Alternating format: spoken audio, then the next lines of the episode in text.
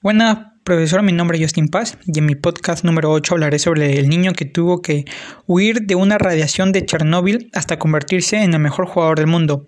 Y hablo ni más ni menos que la leyenda Andriy Shevchenko. Nació el 29 de septiembre de 1976 en la antigua Unión Soviética y se crió en un pueblo pequeño de Ucrania, criado en el campo y entre granjeros y su interés por el fútbol se creó cuando el médico de su pueblo le regaló un balón de fútbol. Y ahí comenzó una historia hermosa donde no paró de jugar con sus amigos hasta que el 26 de abril de 1986 pasó algo increíble en su vida. Y fue en que la madrugada se produjo un accidente nuclear en Chernóbil, aproximadamente a solo 50 kilómetros de distancia. Dejó muchas personas muertas y otras provocaron deformaciones, donde alarmó a la familia de Chevchenko que tuvo que abandonar su hogar y comenzar desde cero en la costa de Ucrania, donde teniendo solo 10 años, comenzaba a destacar y ser uno de los mejores entre sus compañeros.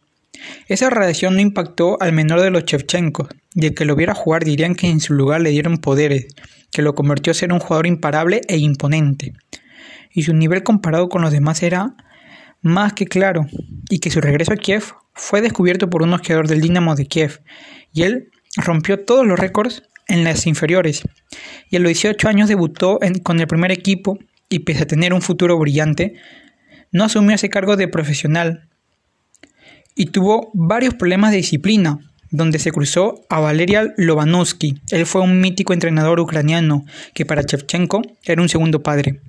Él supo llevarlo al camino correcto y en su retorno en 1997 explotó como goleador donde registró 19 goles en la liga ucraniana. Allí formó una dupla goleadora con Sergij Rebrov y llamó la atención por sus registros en la Champions League donde esa temporada marcó 5 goles y dejará un partido para recordar ante Barcelona, que su equipo el Dinamo de Kiev ganó 0-4 en el Camp Nou, y eliminar al Barça con 3 goles de Chevchenko.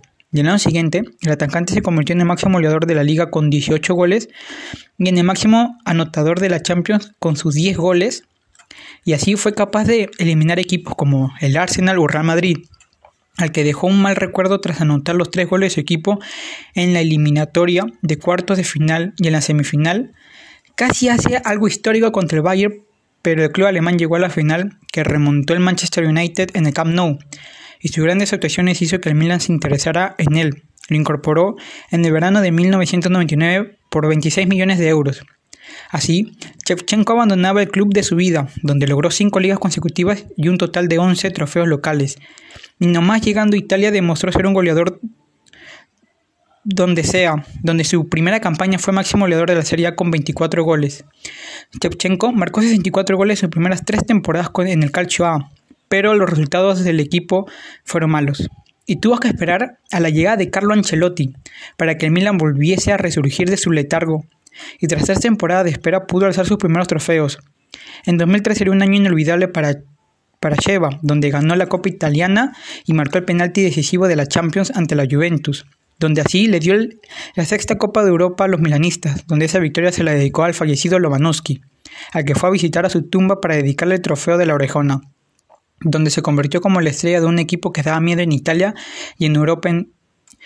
Y en 2004 el Milan gana el Scudetto y el delantero otra vez gana el Capo Cagnonieri al anotar 24 tantos y en la Champions League todos daban como favoritos tras ganar 4-1 al Deportivo de La Coruña en San Siro, pero los coruñenses remontaron el partido de vuelta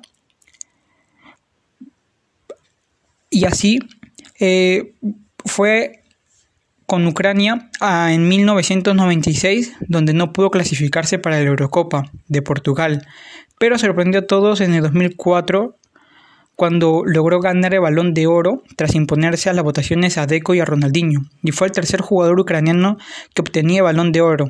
El primero fue Oleg Bloking e Igor Belanov.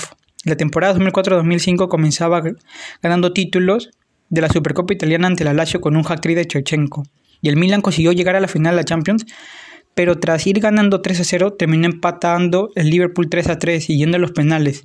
Shevchenko falló el penalti decisivo que dio el título a los ingleses. En la campaña 2005-2006 no logró obtener títulos donde marcó 19 goles en la liga italiana y se proclamó máximo anotador de la Champions con 9 goles, que se quedó en la semifinal contra el Barcelona con mucha polémica. Después de eso fue seducido por el Chelsea, que pagó 45 millones de euros y tras siete temporadas, marcando más de 171 goles, el ucraniano se marchaba como leyenda del club, consiguiendo cinco títulos como rosonero con su selección.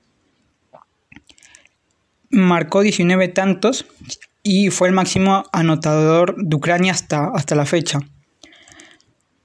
Eh, a partir de los 30 años llegó al Mundial de 2006, cayendo con dignidad ante Italia, y no logró ser el mismo perdiendo confianza en el Chelsea y recalando con 33 años al Dinamo, recuperó un poco esa chispa que tenía, y con 36 años se retiró en la cita europea de 2012. Jugó 18 temporadas, en total 721 partidos y marcó 354 goles con sus clubes y representó a su país en 126 ocasiones. Gracias.